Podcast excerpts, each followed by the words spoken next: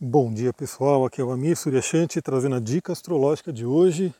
Estou aqui com o Duque, está um dia lindíssimo, friozinho, mas lindíssimo. E vamos falar um pouquinho sobre a Lua que continua no signo de Sagitário, ou seja, ela continua nessa energia do signo que fala sobre a filosofia, sobre a espiritualidade, sobre o conhecimento superior. Eu convido todo mundo a ter momentos, né? Veja que Sagitário faz parte da nossa vida e Sagitário não é só festa, não é só bebida, como as pessoas veem nos memes de internet, né? Sagitário fala sobre filosofia, sobre espiritualidade, sobre conhecimentos superiores. Então, a primeira dica que eu dou é que todo mundo deveria reservar uma pequena parte do seu tempo, pelo menos, né? Uma pequena ou grande, né? Eu reservo uma grande parte, mas aí vai da, da, do andar da vida de cada um.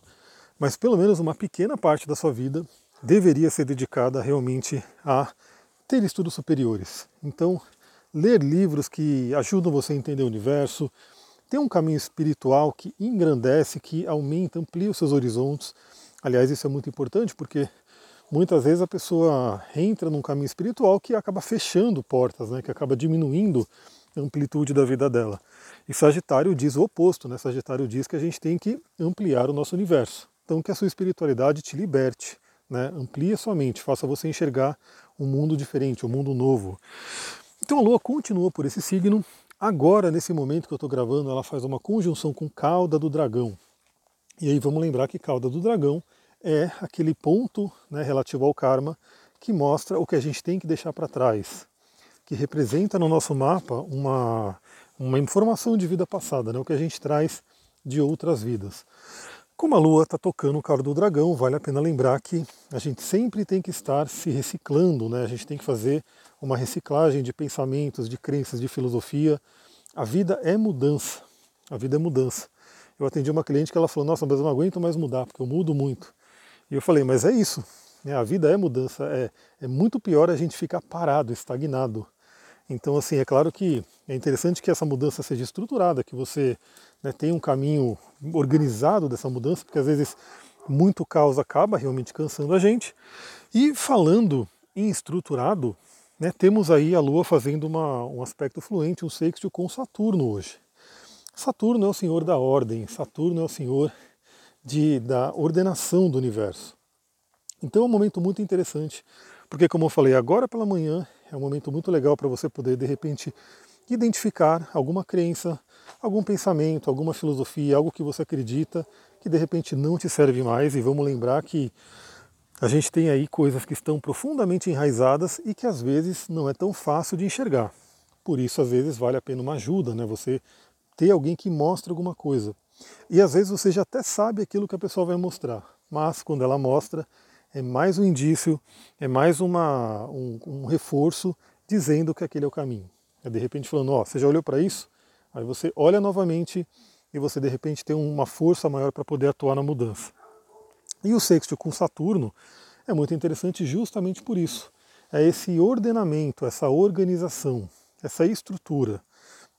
Então procure né, é, verificar hoje que tipo de crença, que tipo de filosofia, que tipo de né, conhecimento que você poderia obter que ajude você a estruturar a sua vida, ajude você a ter essa, esse chão firme, né? Porque muitas pessoas também acabam não tendo um, uma base, uma estrutura. Isso é Saturno.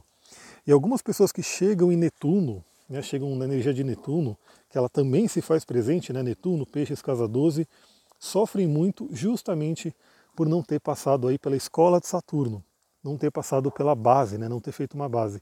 Então imagina, né, é como você pegar um barquinho, uma jangada, que você fez ali de uma forma muito, é, sei lá, uma forma muito simples, aí você pega esse barquinho e joga no alto mar. Né? O alto mar, muitas vezes, com aquelas ondas gigantes, vai despedaçar o barquinho. Agora, quando você faz, sim, um belo barco, um belo navio, enfim, que tem toda uma estrutura por trás, você entra em alto mar e consegue navegar por mais que esteja turbulento, né, por mais que esteja um mar agitado. Então é Saturno que dá essa ordem, que dá esse, essa força para a gente. E é muito interessante desenvolver agora. E é até interessante falar sobre isso porque, enquanto agora pela manhã a Lua faz esse aspecto fluente com Saturno, ou seja, também é aquilo que eu falei, né? O que, que pode organizar, ordenar, estruturar as suas emoções? O que, que pode te dar uma base emocional? Base emocional é o seguinte, né? Esses eventos acontecem na nossa vida, a gente está aí no mundo onde todas as pessoas literalmente estão sentindo aí, né, o astral, o clima de, de, de medo, de desespero, de ansiedade que está na humanidade como um todo, mas algumas pessoas têm uma base forte, uma estrutura emocional mais forte que consegue manter ela firme. E algumas pessoas que não têm essa base estrutural mais forte acabam sacudindo, acabam sofrendo essas influências. Então, essa manhã é o momento para você poder ver algo que possa fortalecer a sua base. Porque à noite teremos aí já um aspecto, como eu já citei Netuno, né? Netuno que é o senhor dos mares, temos a quadratura entre Lua e Netuno.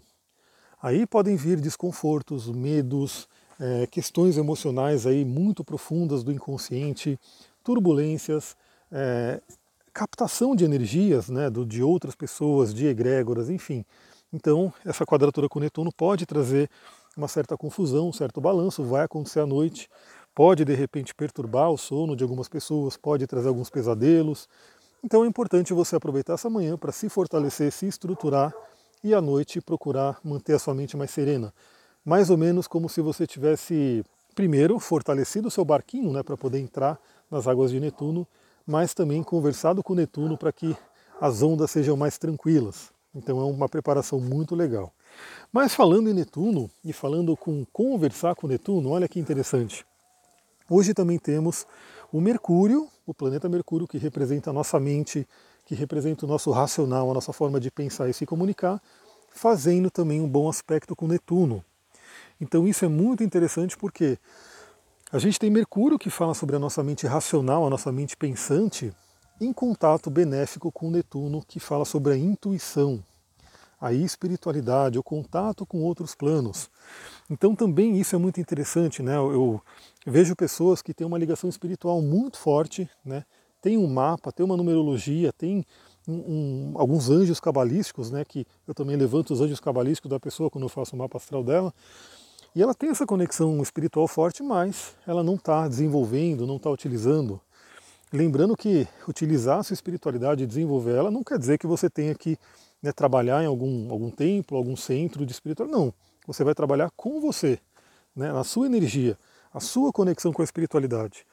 Então, hoje também é uma grande oportunidade da gente harmonizar a nossa mente racional, a nossa mente concreta, a nossa mente do pensamento com a intuição, com o inconsciente profundo.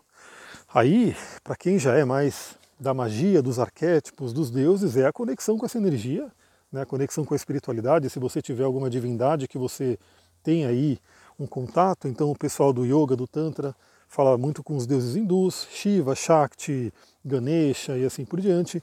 Aí pessoas de repente ligadas a, ao panteão grego vão falar sobre os próprios planetas né, da astrologia, que é próprio Júpiter, Netuno e assim por diante. E cada um, de acordo com a sua crença, pode se conectar com essa energia. Mas no final das contas você está simplesmente se conectando com uma força maior, que a gente pode chamar de né, grande arquiteto do universo, de Deus, de energia, de grande espírito, enfim, aquela força transcendente. Vamos lembrar que Netuno, na árvore da vida, está associado à esfera de Keter, que é a coroa, que é o topo da árvore da vida. O topo, ou seja, a nossa mente hoje está tendo aquele, aquele pequeno contato benéfico, fluente, com o topo da árvore da vida. Aí eu pergunto, você já meditou hoje? Já sentou para meditar hoje? Vai meditar, né? Pergunta se você ainda não fez, vai fazer, vale a pena. Eu escolhi uma pedrinha para trabalhar hoje, né, uma pedrinha muito interessante, muito ligada à conexão espiritual, à conexão com guias, que é a selenita branca. Né? Quem fez o curso de cristais comigo sabe da, do poder dessa pedra. É uma pedra que, sem dúvida, deveria fazer parte do kit básico de todo mundo que trabalha com energias, espiritualidade, terapias, enfim. É uma pedra muito, muito útil, né, muito utilizada aí no nosso dia a dia. Ela é muito conhecida por fazer limpezas, então uma coisa muito interessante também é o seguinte: muitas vezes você não está conseguindo receber uma intuição clara, uma mensagem clara do universo, né, um, um contato que pode te ajudar, porque tem alguma casca, tem alguma cobertura energética, algum que a gente fala na cabala de clifotes, né, que são cascões. E também a gente fala aí dentro da parte mais corporal das couraças, né? Às vezes você pode ter alguma coisa que está impedindo essa energia, esse, esse conhecimento chegar até você. E a selenita branca é uma ótima pedra de limpeza. Então, caso você tenha uma, você pode, como eu fiz hoje, né, eu fiz já essa prática, sentar para meditar com a selenita branca. Você percebe que ela, quando tem contato com a luz, ela brilha, ela tem um brilho muito bonito. Né, você vai ver isso fisicamente. E você pode visualizar na sua meditação essa luz branca né, da pedra emanando, né, emanando da pedra e crescendo e percorrendo todo o seu corpo e cobrindo o seu corpo de luz branca, uma luz que vai dissolvendo e vai limpando qualquer possível miasma, cascão astral, clinfotes ou, ou, ou couraças que você tenha. E aí é como se nesse, nesse processo, nesse pequeno rito, nessa magia, você vai estar limpando o seu canal para receber de forma mais limpa, de forma mais é, clara as mensagens de Netuno. É isso, galera. Vou ficando por aqui. Essa é a dica astrológica de hoje.